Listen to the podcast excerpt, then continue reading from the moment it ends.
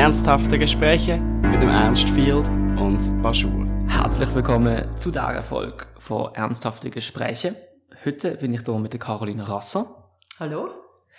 Caroline, du bist Schauspielerin und Theaterdirektorin beim Forte und beim Taburettle. Du bist 52 Jahre alt und kommst aus Basel oder zumindest aus der Region. Ähm, meine erste Frage bezieht sich gerade aufs Theaterdirektorin sie. Und zwar, wenn wir jetzt, ähm, momentan befinden wir uns ja in der Vorfasnachtszeit. Und ihr Hans Pfifferle im Foto, oder? Mhm. Das ist ja jedes Jahr bei euch, wenn ich mich nicht täusche. Mhm. Ist es ähm, mühsam, dass ihr das jedes Jahr aufführen müsst? Hm. Gut, jetzt vor einem Jahr oder zwei hätte ich dir das vielleicht anders beantwortet. Mitten in der Krise ist ja alles mühsam gewesen. Aber, oder sagen wir einfach anders, äh, mit Mühe verbunden. Äh, sonst nicht, nein, das ist zwar eine Produktion, die jedes Jahr Pfifferli heisst, aber immer einen anderen Jahrgang durch hat und sich eigentlich durch das schon grundlegend jedes Jahr vom letzten und vom nächsten unterscheidet. Also es ist immer wieder eine neue Produktion, vollkommen aus dem Nichts, aus dem leeren weißen Papier kreiert und äh, das ist ein bisschen wie ein Widerspruch. Also wenn man jetzt äh, denkt, das machen sie jedes Jahr, dann tönt das irgendwie schrecklich. Ich könnte gar nicht etwas jedes Jahr machen. Das wird sich äh, relativ schnell erschöpfen, kreativ, habe ich das Gefühl. Aber eigentlich ist es die Produktion, wo jedes Jahr am neuesten ist, vor allem, wo bei uns äh, produziert wird am Haus. Mhm.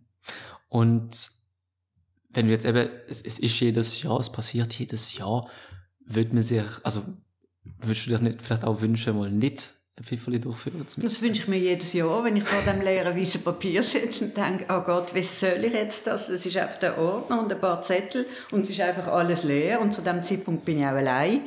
Dann geht es mal darum, wer beiziehen, mit wem arbeiten. Äh, doch, das läuft eigentlich immer und ähm, mein Motor ist immer der Zweifel, also grundsätzlich im Schaffen. Und wenn ich dann die leeren Papier sehe, dann äh, ist äh, mehr Zweifel als Vorfreude. Das wandelt sich dann im besten Fall im Verlauf von der Produktion und Vorproduktionsarbeit. Mhm. Und so, eben, so die, die Freiheit, also was, was damit verbunden ist, ist ja, man erwartet ja irgendwie als, als jetzt Baslerin, also Baslerin oder Basler, dass es ähm, das Pfeiferle gibt, dass man dort angeht. Ich kenne es von meinen Eltern.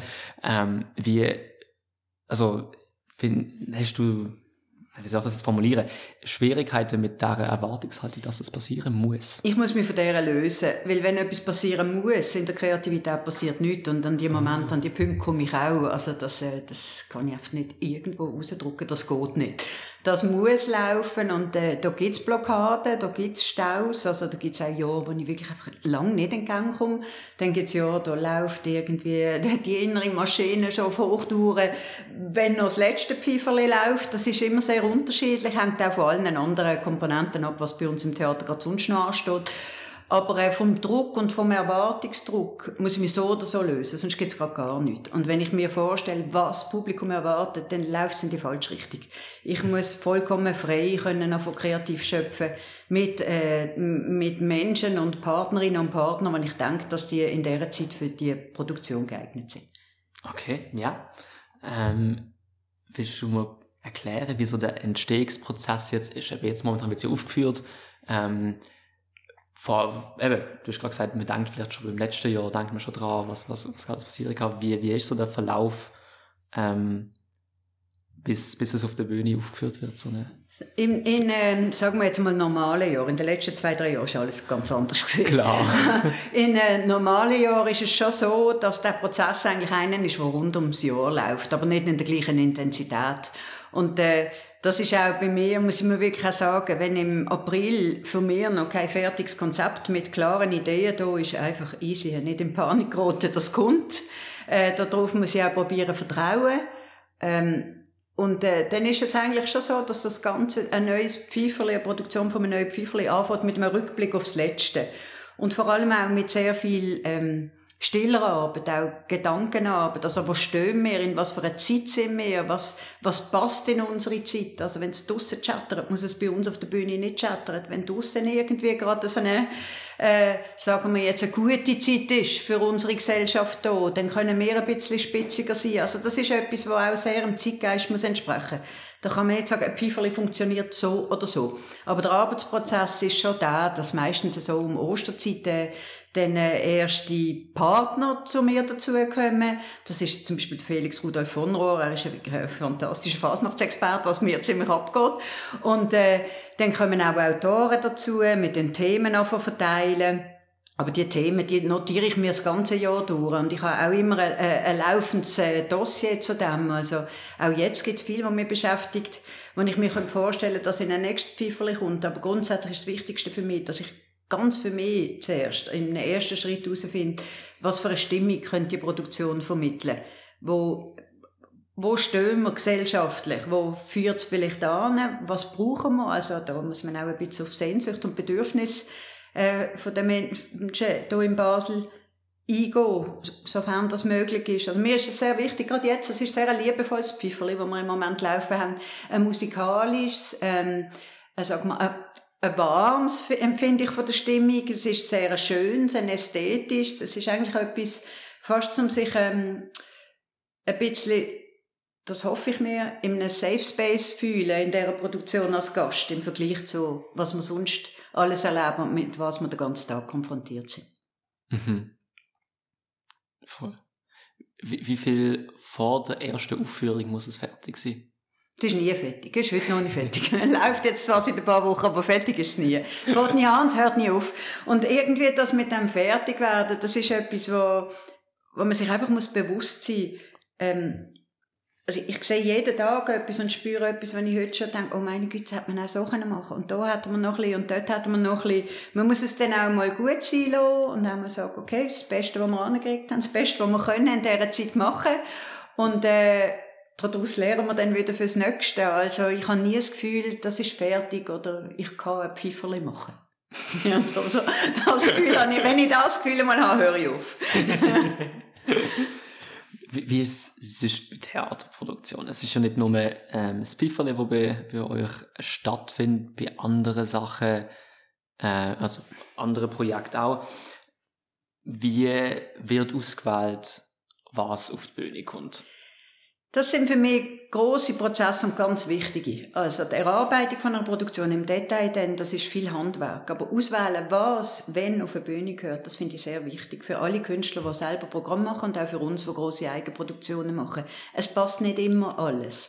Und es ist nicht immer der richtige Zeitpunkt für, ich habe zum Beispiel jetzt auch eine Produktion im Hinterkopf, die möchte ich sehr gerne mal produzieren, aber jetzt ist auf dem Moment nicht reif. Also, es sind andere Themen, die uns bewegen, es sind andere Stimmungen, die uns umtreiben im Leben und im Alltag. Es passt nicht. Manchmal muss etwas wie reifen. Und manchmal ist der Moment vielleicht nie da. Ich weiss noch, mit einer Produktion mit dem HD Soldat Läppli, wo wir 19, äh, wo wir 2019 auf die Bühne gebracht haben, äh, das ist in meinem Kopf fünf Jahre vorher gewesen. Vier Jahre vorher hat die Vorproduktion angefangen. Im stillen Kämmerli.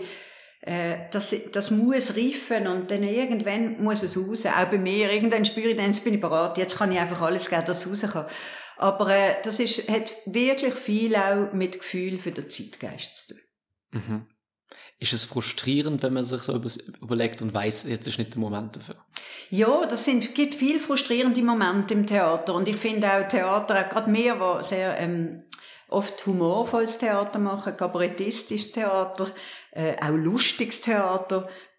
Für mich ist das einfach eine ernste Sache. Das passt jetzt hier zu dir und zu diesen Gesprächen. Ich nehme meine Arbeit sehr ernst, aber mir nicht.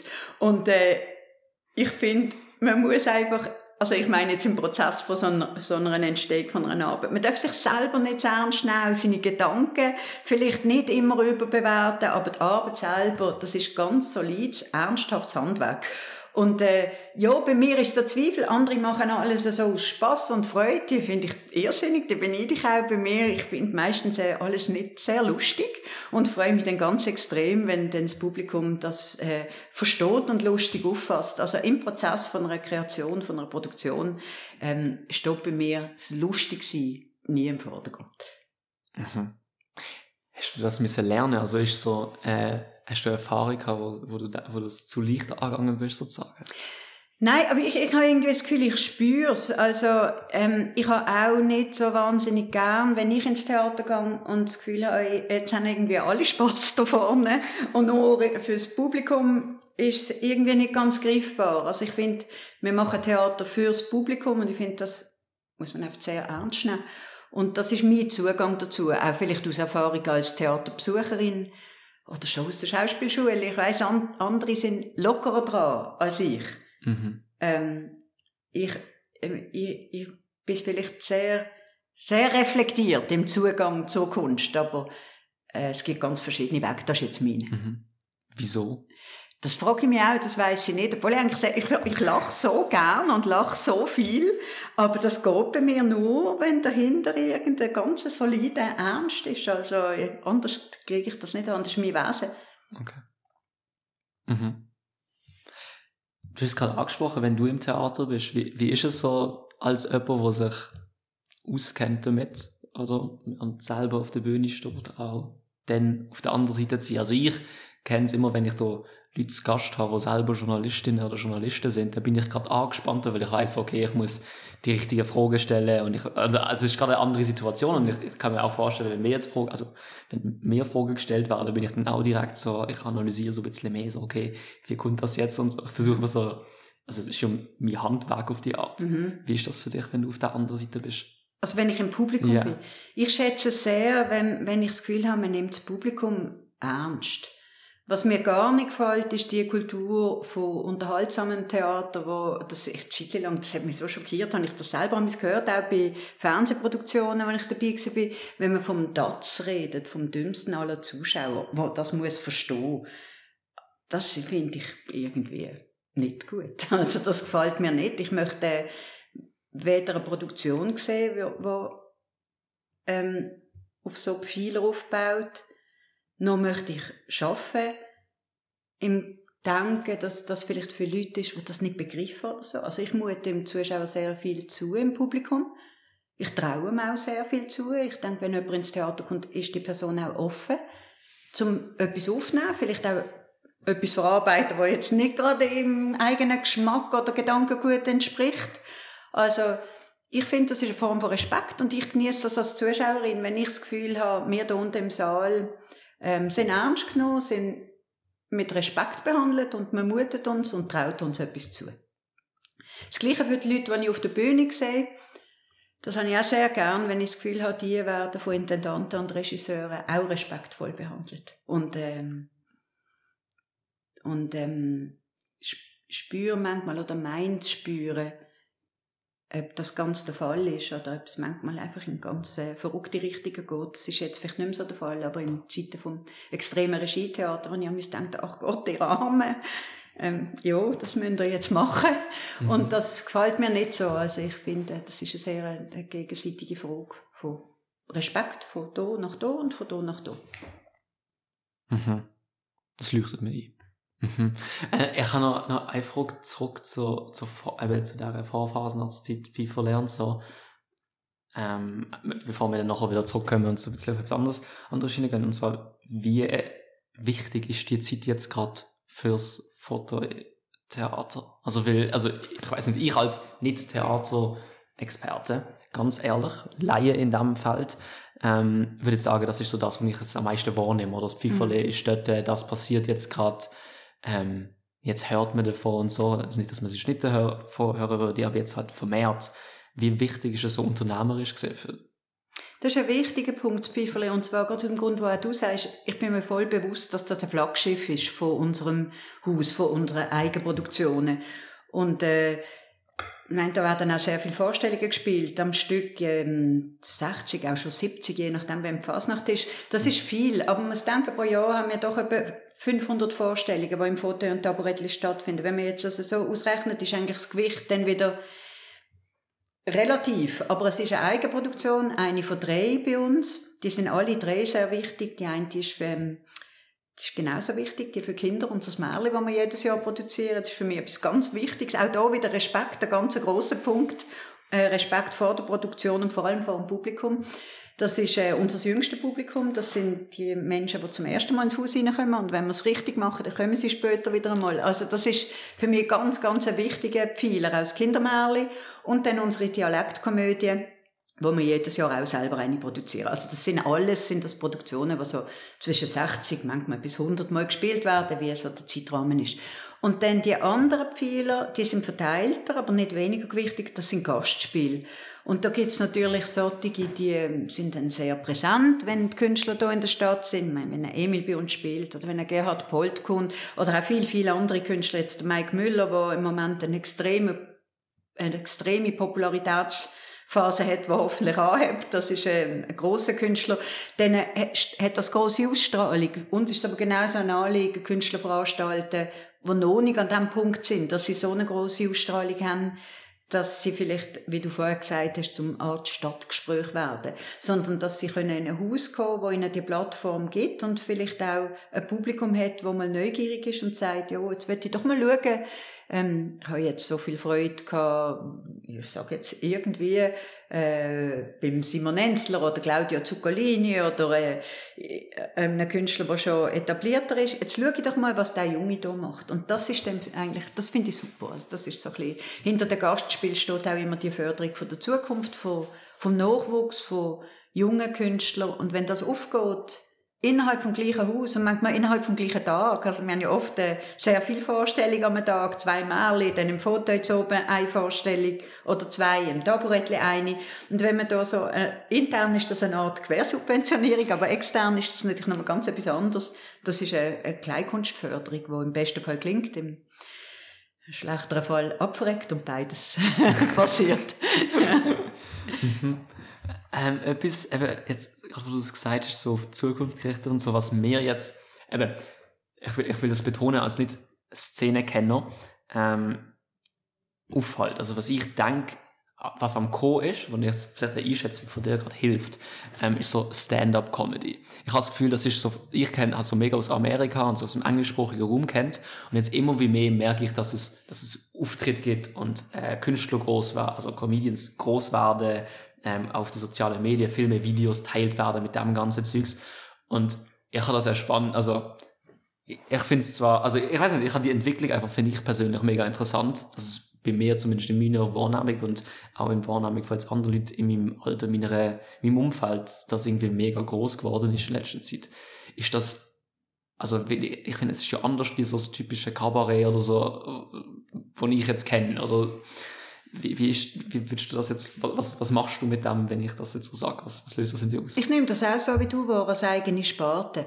Also mhm. für mich ist ganz klar das Cabaret-Sparten und Comedy-Sparten. Und Comedy ist Stand-up-Comedy, ist nochmal von Land zu Land ganz verschieden. Und jetzt nimmst du sicher eine andere Stand-up, als ich kennengelernt habe, weil du ganz andere Multiplikatoren konsumierst, oder? Mhm. Äh, das ist, ich glaube, in der Schweiz ist einer den ersten grossen Stand-up-Comedians ist der Marco Rima vor über 30 Jahren. Später ist die Vertimento gekommen. Das ist noch mal ein bisschen anders. Aber der Marco allein auf der Bühne, der hat Stand-up gemacht. Ist natürlich damals, ist eine Zeit lang vor Social Media gesehen. Also er hat sich völlig anders verbreitet. Er hat sich eigentlich auf der Bühne müssen den Erfolg erarbeitet. Dann später ist das Fernsehen dazugekommen, was so Comedy-Formate entwickelt hat. Dann hat man gesagt, oh, Comedy-Format am Fernsehen, das ist der Tod für jede Theaterproduktion. Das ist absolut nicht der Fall. Bin jetzt überzeugt auch bei den neuen Medien, dass das nur einfach ein Multiplikator ist und sicher nicht der Tod, sondern eher ein Beschleuniger. Es heißt aber noch nicht, wenn jetzt etwas auf Social Media oder wo auch immer wir das jetzt können konsumieren, verhebt in seinen drei, fünf, acht brillante Minuten, dass das dann äh, obenfüllend äh, auf der Bühne live äh, analog kann verheben. Das sind nochmal ganz andere Mechanismen. Aber ich finde das Sprachrohr super und im Gegensatz zu anderen, die immer Angst haben vor jedem neuen Medium, das auftaucht, bin ich überzeugt, dass das alles Hand in Hand geht. Und äh, ich finde das auch super. Wir haben auch Stand-up-Comedians, auch Junge im Foto. Ähm, muss ich sagen, da, da, da freue ich mich, wenn man mir hilft und sagt, hey, schau mal dort. Und meistens habe ich ja nicht mal guten Zugang zu den Kanal, Kanal oder? Mir ist, schon, mir ist schon gut, wenn ich auf Insta und Facebook für Senioren etwas schaue oder YouTube, aber ich meine, TikTok, das ist nicht meine Welt. Mhm. Und wenn ich dann das gezeigt kriege von jungen Mitarbeitenden, und äh, mehr darauf einlassen, was ganz wichtig ist, auch wenn ich es wirklich manchmal einfach nicht checken. Es ist so wie auch der Spruch und das Tempo, das Timing. Und dann sehen, dass das Haus voll ist von 16- bis 20-jährigen jungen Leuten, ähm, wo irgendeine Botschaft kommt, dann finde ich das großartig. Es muss weitergehen. Und ich bin also die Letzte, die sagt, es muss weitergehen, wie es äh, vor 10 oder 20 oder 30 Jahren war. Und ich muss auch nicht alles verstehen. Also es muss auch, mir ist, mir ist einfach wichtig, dass, äh, dass das, was bei uns auf der Bühne ist, eine Qualität hat. Und das merke ich relativ schnell, auch wenn ich es nicht ganz verstand. Wie? Ich spüre es, ob jemand etwas erarbeitet hat, es ist einfach immer noch so. Ich sehe das sogar auf Social Media. Ich sehe, es gibt schon so Talente, die stehen jetzt einfach an und bringen etwas, wobei ich glaube es nicht ganz. Aber ich weiß bei den Leuten, die das wirklich gut machen, was an Arbeit dahinter steckt. Und es ist relativ selten schnell Handy an, lustig schwätzen und in die Welt raus und dann irgendwie 30.000 Follower. Es hat meistens eine Substanz und, und, und Arbeit dahinter. Und das spüre ich auch auf der Bühne. Also, da spielen dann noch andere Elemente mit. Also, wenn jemand keinen Ausspruch hat und keine, äh, die Stimme nicht kann stützen das sind jetzt einfach Basics, oder dann geht's nicht. Dann kann er vielleicht in einem Mikrofon reden und äh, schöne Videos machen, aber es verhebt dann nicht so oben im Theater. Mhm. Voll.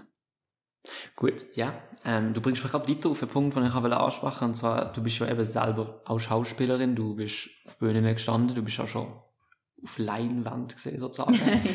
ähm, wie, äh, eben, was sind so das, du hast es gerade angesprochen mit Fähigkeiten, die man haben muss, was ist so, ähm, jetzt so Ski Learning, also was, was muss man, was, was muss man können, um das zu können?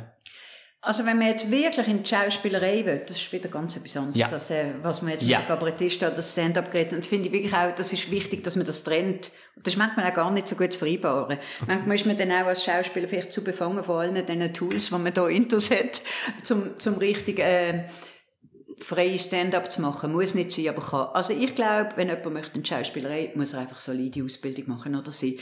Klar gibt's Glück und gibt's Quereinstieg und das, und gibt wahnsinnige Talente, aber grundsätzlich empfehle ich allen, äh, es sind auch oft junge Menschen, die auf mich zukommen, die sagen, wo soll ich mich bewerben? Dann sage ich, geh einfach am besten in einer Schauspielschule, ja, bevor du dich bei der und der Castingagentur gehst, geh bewerben. Oder mach es gleichzeitig. Aber lernt die Basis. Es nützt niemandem etwas, wenn er irgendwie ein tolles Talent hat und das dann vielleicht irgendwo gerade passt.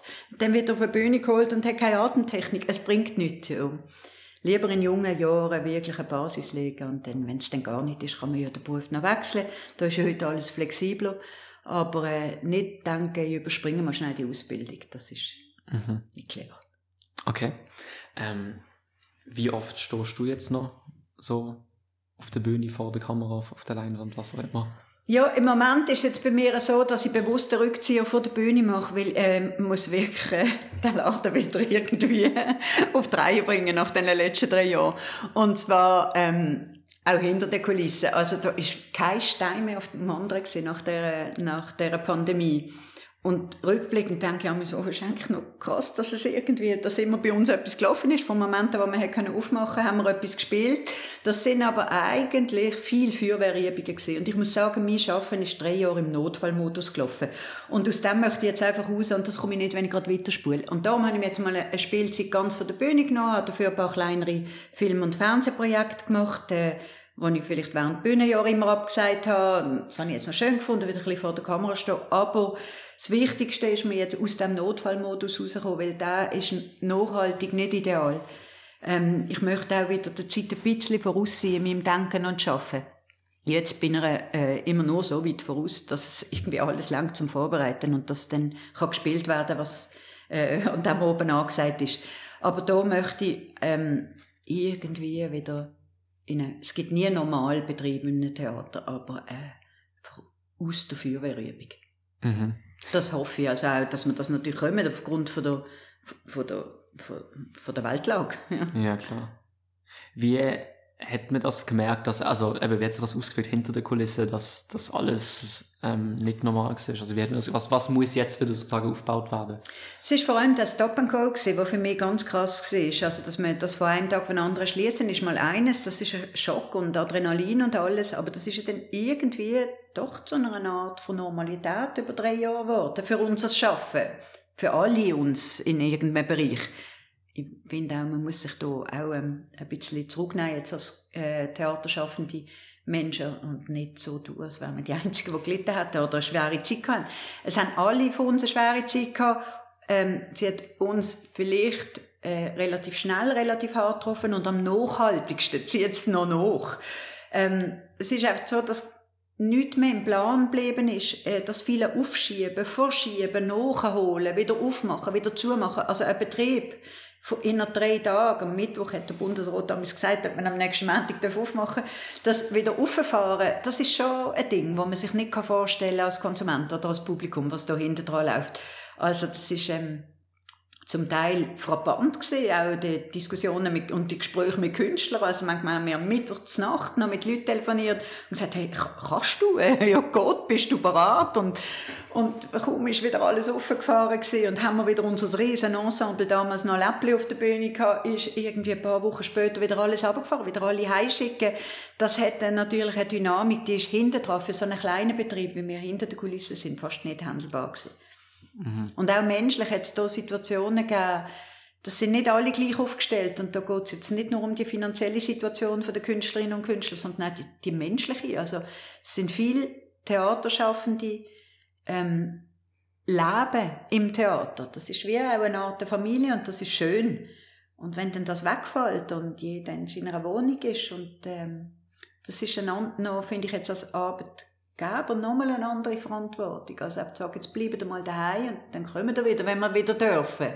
Also da, das ist ein reger Austausch gesehen und das ist nicht immer nur, da haben wir nicht nur schöne Sachen mitbekommen. Also das ist auch schwer gewesen, manchmal menschlich. Mhm. Mhm. Okay. Ja, macht, also, ja, sehe ich so.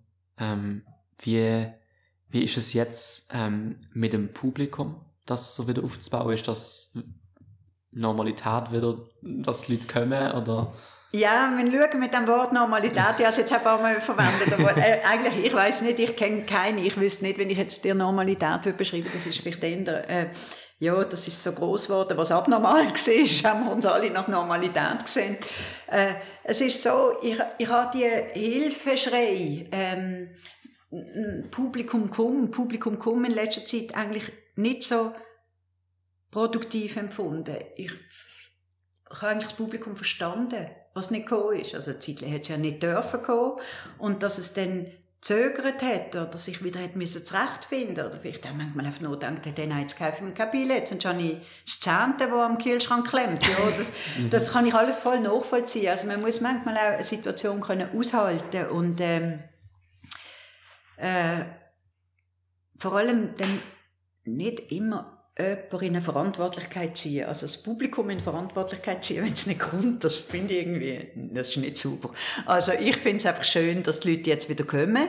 Ich spüre jetzt, es ist vielleicht auch, jetzt ist Vorfasnachtszeit, ich spüre generell ein Aufblühen von, von den Kulturunternehmen, etwas, wo man vielleicht schon gehofft hat, dass es ein bisschen früher kommt, aber das ist halt nicht so einfach. Das ist wie das, was ich dir vorher gesagt habe, also Produktionen, Ansetzen, absetzen, stop and go, stop and go. Das ist recht viel Stress und Druck für alle Beteiligten. Das Publikum, das nicht freiwillig mitmacht und noch zahlt dafür, kann ich zu einem gewissen Grad verstehen, dass, dass man dem vielleicht wartet und auch selber sich sagt, hey, ich muss irgendwie mich auch wieder ein bisschen daran gewöhnen, das ist eng bei uns, oder?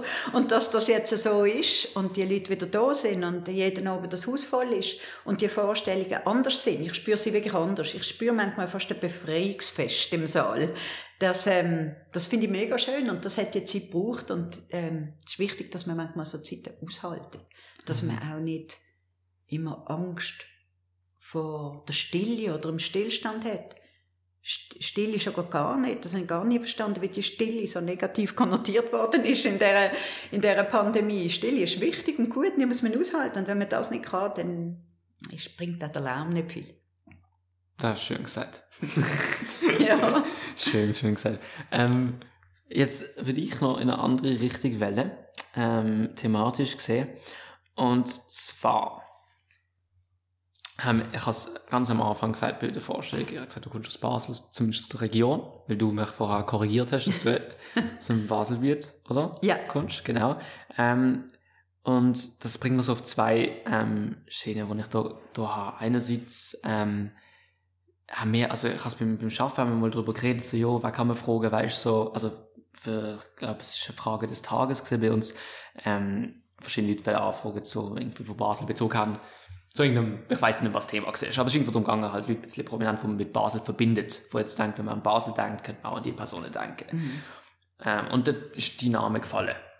Deswegen frage ich mich, würdest du dich jetzt so als Basler, ich weiß nicht, was, was der gute Begriff ist, so Kultperson, Original, irgendwie so etwas sehen?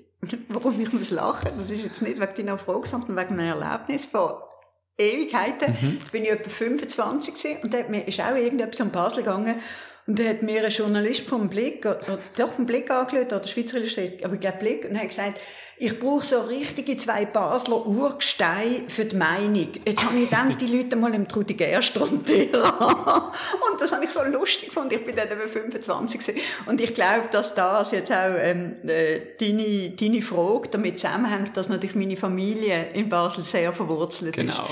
Dass äh, der Alfred Rasser, mein Großvater, wirklich eine Basler Persönlichkeit ist, mein Vater auch durch die Gründung vom Theater Foto und Taburettli. Und dass das so ein bisschen weitergeht und dass das für mehr steht als für meine Person. Und das finde ich auch ganz wichtig, ich muss das auch immer einordnen. Also, extern, aber auch intern. Das ist wichtig. Also, äh, ja, ich fühle mich mit Basel sehr verbunden, weil ich gebe auch zu, dass ich in Bilbenken aufgewachsen bin. Und lustig, wir sind in Bilbenken aufgewachsen, mit 18 nach Paris, später dann nach New York. Also so richtig in Basel bin ich eigentlich erst, ähm, ich glaube, seit 22, also bin weg und äh, empfinde jetzt noch ähm, New York eigentlich als meine zweite Heimat, aber das ist auch für mich ein wichtiger Ausgleich. Also es gibt andere Baslerinnen und Basler, die da viel verwurzelter sind. Ich bin natürlich auch nie in einer Fasnachtsklicke gesehen, durch das ich im Baselland aufgewachsen bin und da, damals sind die Verbindungen noch nicht so easy wie jetzt. Und äh, ich kenne viel, wo die Traditionen, dass sie Kind aufleben. Ich bin froh, dass ich das nicht gemacht habe oder dass mir, mir das nicht, äh, dass das bei mir nicht der Fall war. Und zwar nicht, weil die Traditionen da nicht schön sind, aber weil ich so eine Distanz zu all dem habe, was ich brauche für mich arbeiten. Also ich glaube, auch ein Pfifferli machen wäre mir schwerer möglich, wenn ich jetzt dann mit dieser Fasnacht ganz tief verbunden und verwurzelt wäre, wenn ich in einer Clique wäre, wenn ich alte Verbindungen hätte oder weiß jetzt nicht, Zunft wäre, ist ja früher noch kein Thema gewesen, aber, aber all das ist für mich gut, dass ich da außen vor bin.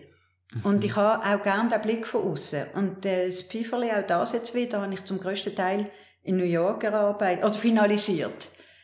Das ist, mag total schräg tönen, aber die Distanz hilft mir so. Und ich habe also eine wahnsinnige Liebe zu dieser Stadt, wenn ich draußen bin. Wie, wie ist denn deine Verbindung mit New York jetzt auf dem? Das ist noch von der Ausbildung her, also von der Ja. Schauspielschule. Und äh, die Verbindung, also für mich ist das meine, meine Energietankstelle, meine zweite Heimat, meine, meine in, in Sachen Städte, große Liebe von mir. Ich habe ich habe noch ähm, Freundschaften in New York, die ich auch wirklich pflege seit äh, 30 Jahren. Es sind aber nur noch drei. Die anderen sind alle irgendwo verstreut äh, auf der ganzen Welt. Drei sind geblieben.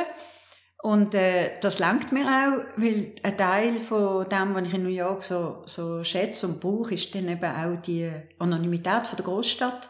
Also ich habe da ganz, bin ich ganz verbunden und eingebettet und äh, in New York ist das für mich, ist das für mich großartig, dort ins Anonyme, ins Weite, ins Große. Und ich finde dort auch etwas, wo eigentlich alle noch lachen, wenn sie hören. Ich reise auch auf New York für Stille. Kein Mensch. versteht kein Mensch. Aber meine Art von Stille finde ich in einem Wald oder finde ich in Manhattan oder in Brooklyn. Aber äh, das muss dann, das ist eher so einmal in eine, so runterkommen und Sachen von außen anschauen. Das kann ich auch in einer Großstadt wie New York finden. Mhm. Spannend. Mhm. Ja, voll. Also, ich verstand die Verwirrung dahinter, aber es macht auch irgendwie. Nein, es versteht es niemand.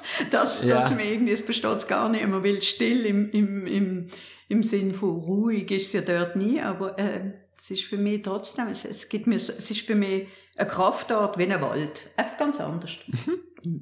Okay, ja, voll, ne, kann man so ahnen, ja klar. Ja. Ähm, dann noch eine Nummer zurück, eben zu, zu, was du vorher gesagt hast bei der Frage ähm, bezüglich der, ba der Basel-Verbindung. Und zwar, ähm, eben, dass die Vater hat das Foto gegründet, aufgemacht gehabt. Und wie ist das für dich, dass, also, die, die Bruder ist, ist ja auch involviert, Genau, oder? mein Bruder und ich, wir leiten zusammen, Genau, das Foto und das Taburettli. Er ist Ökonom. Ähm, eben, wie ist das so, die, ist es eine, eine Last, die Verantwortung zu haben, das Familiending weiterzumachen? Äh, es ist so.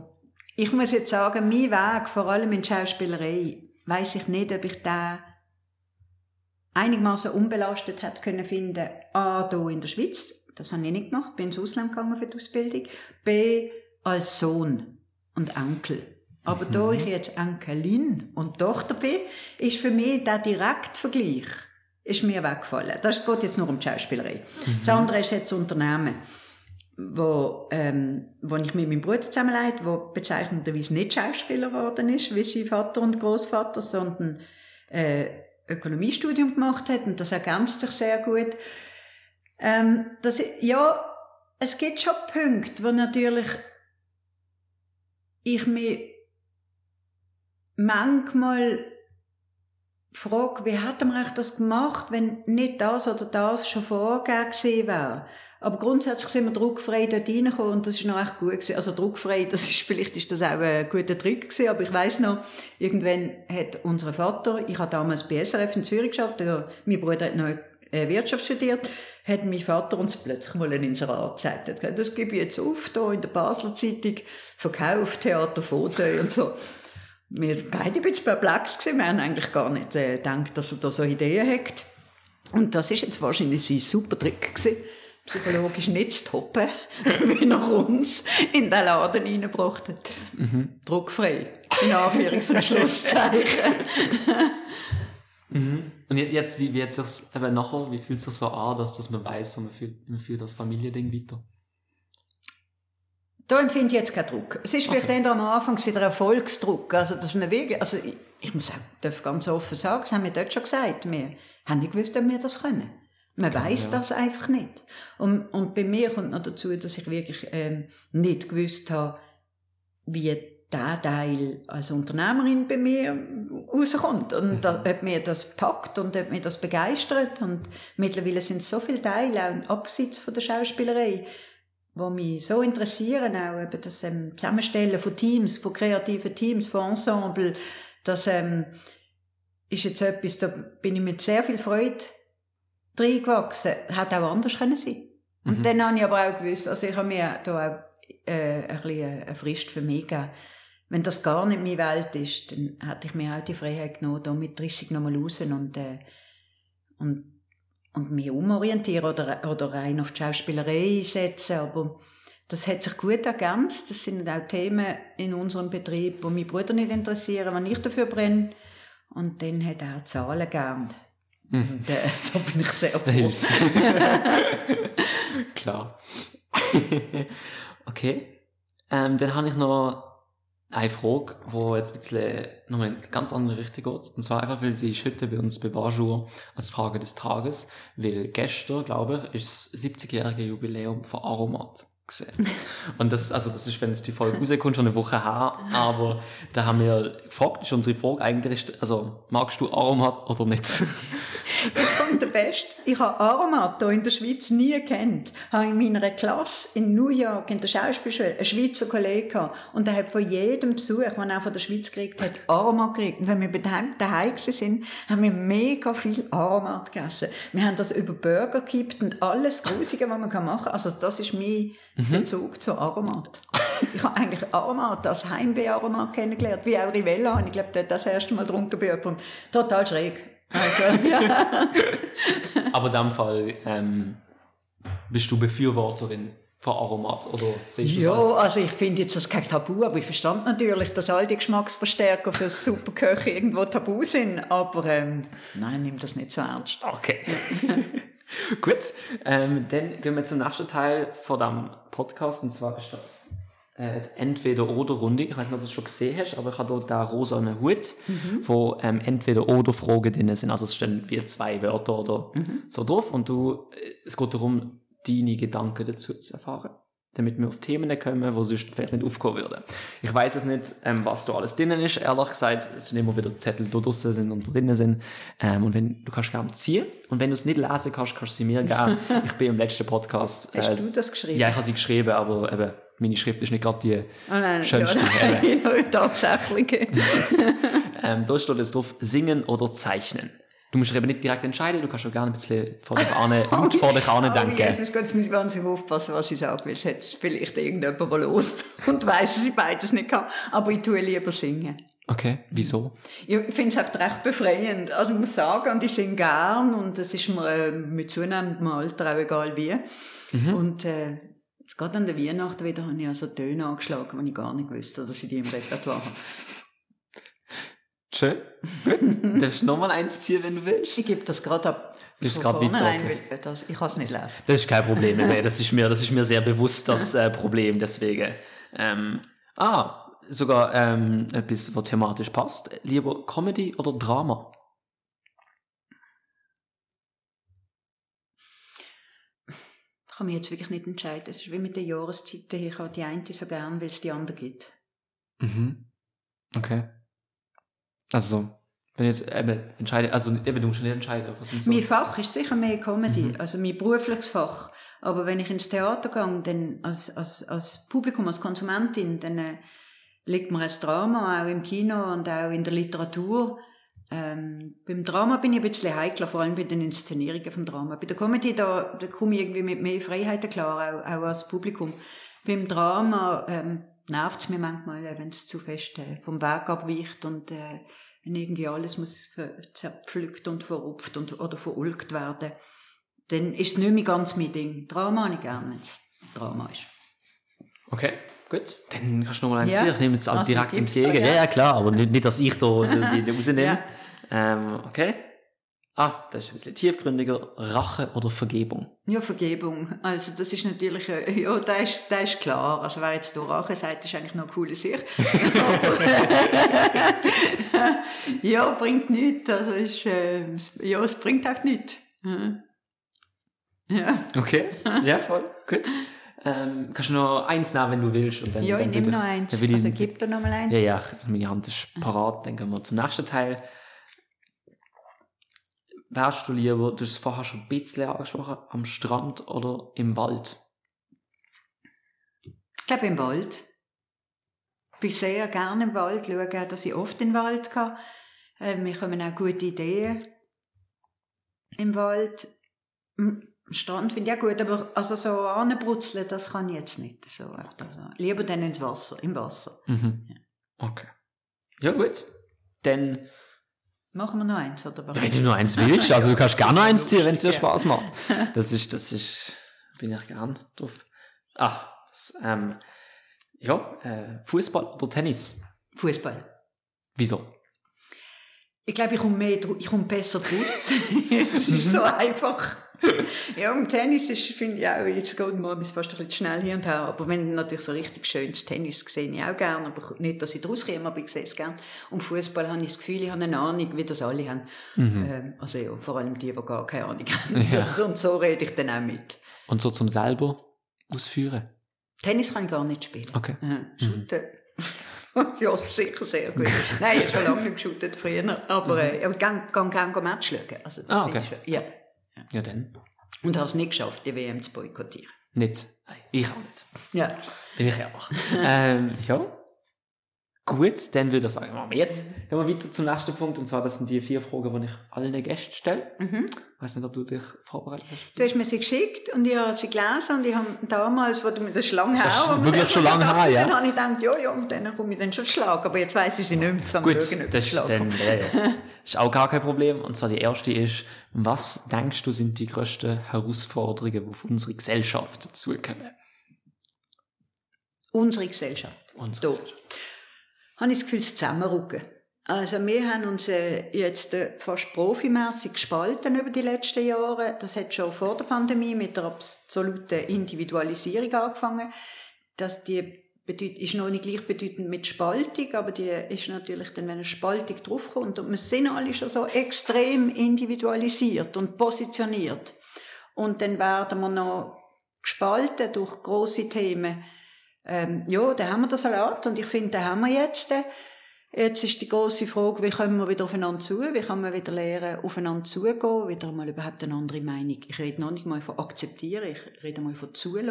Also das finde ich, ähm, hat sich jetzt so zugespitzt, dass ich höre manchmal, dass sich Leute beklagen, dass der andere seine Meinung nicht akzeptiert. Ich bin schon froh, wenn jemand überhaupt eine andere Meinung einmal anhört. Dass man überhaupt wieder einmal irgendwie grenzüberschreitend in einen Dialog kommt. Dass man ohne Rechthaberei, weil wirklich, wirklich a priori Ende ist von jeder Diskussion und von jedem Dialog. Nein, man kann einsteigen in eine, in eine Diskussion, ähm, wir verloren. Also das macht mir große Sorgen, die Erkenntnisse. da weiß ich ja nicht, wie wir da wieder können einen Weg zueinander finden. Ich glaube, über Zuhören, anders kann ich mir das gar nicht vorstellen. Eine Lösung habe ich nicht. Okay, gut. Dann gehen wir zur nächsten Frage von Ihnen. Und zwar, was ist ein Ereignis aus deinem Leben, von dem du gelernt hast, wo du denkst, wenn es andere auch davon hören, wenn du das erzählst, dass sie auch daraus lernen könnten? Die Weisheit, also der Moment von der Weisheit. Genau. Nein, nicht. Aber ich habe immer rückkehrende Momente, wo ich denke, vielleicht würden sie uns allen namens gut tun. Ich weiß, dass ich sie brauchen und wie wichtig sie für mich sind. Das sind Momente von der Stille. Ähm, es ist sehr laut alles, finde ich. Also alle sind wir, also unsere Gesellschaft ist sehr laut geworden und wenn man sieht, dass viel von Amerika zu uns überschwappt, dann denke ich mir, gute Nacht. Also äh, es wird noch lauter und dass man da, das würde ich einfach allen nur empfehlen, Gerade an mir schwätze. Also ich schwätze und schwätze und schwätze. und das ist wichtig, dass es zwischendurch auch mal die Stille gibt. Der Rückzug in die Stille, der ist mir so wichtig. Und eigentlich alle Erkenntnisse, die ich irgendwie habe für mich oder in meinem ganz kleinen, in meiner kleinen Gedankenwelt, die schöpfe ich aus der Stille und nicht aus dem Lärm, der auf einen einpasst. Mhm. Empfehle ich allen ein bisschen Stille. Schön. Wir sind auch bald fertig. Ganz gerade bald. ähm, genau, die erste Frage vom Thema vom Lernen. Was willst du noch gern lernen? Oh, ich weiß was. Ich habe es mal können. Wir haben es, glaube ich, alle mal können als Kinder.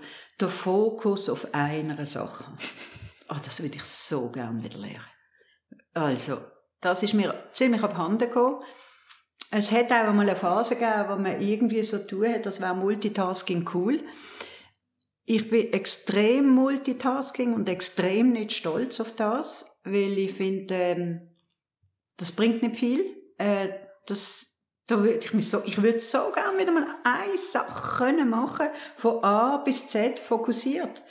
Das kriege ich fast nicht auf die Reihe. Wenn ich das sogar bewusst an mich beobachte, dann merke ich, dass es im Tag wenig Momente gibt, wo das, weil, vielleicht ist das bei dir auch so, wenn man es mal wirklich bewusst unter die Lupe nimmt, was wir alles gleichzeitig machen, das ist fast nicht möglich. Und wenn ich mir dann amigs wieder ähm, probiere, vollkommen auf eine Lektüre oder so zu konzentrieren, dann merke ich, was sogar da geistig parallel läuft. Es ist nicht einmal nur so umzappen und äh, es, ist, es ist nicht einmal die digitale Ablenkung nur, es ist auch die mentale Fokus, das zurücklehren. Mhm. Gut. Dann die letzte Frage. Wie würdest du gern anderen in Erinnerung bleiben, wenn es dich mal nicht mehr gibt?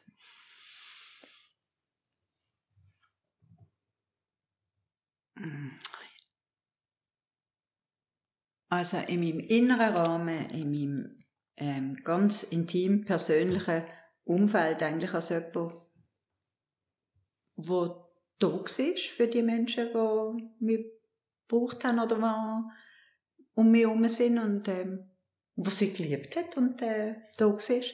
Und ihm vielleicht ein bisschen erweitert, vielleicht auch für jemanden, der schöne Stunden an Spalenberg gebracht hat. Oder, also ich kann das nicht sagen. Eigentlich äh, habe ich da nicht so einen grossen Fokus. Aber doch im, im intimsten, innersten Kreis ist mir schon wichtig, dass ich hoffe, dass ich ähm, das Gefühl vermittle, tot sein. Mhm. Gut. Dann können wir jetzt am Abschluss, gibt es noch etwas, wo du den Zuschauerinnen und Zuschauer und Zuhörerinnen und Zuhörer auf den Weg geben willst? Nein, das ist eigentlich gut. Jetzt machen wir still. Machen wir still? Ja. Perfekt. Dann danke vielmals, dass du Zeit genommen hast und da angekommen bist, um die Folge mit aufzunehmen. Und danke vielmals fürs Zuhören. Fürs Zuhören. Ähm, bis zum nächsten Mal. Macht's gut und tschüss.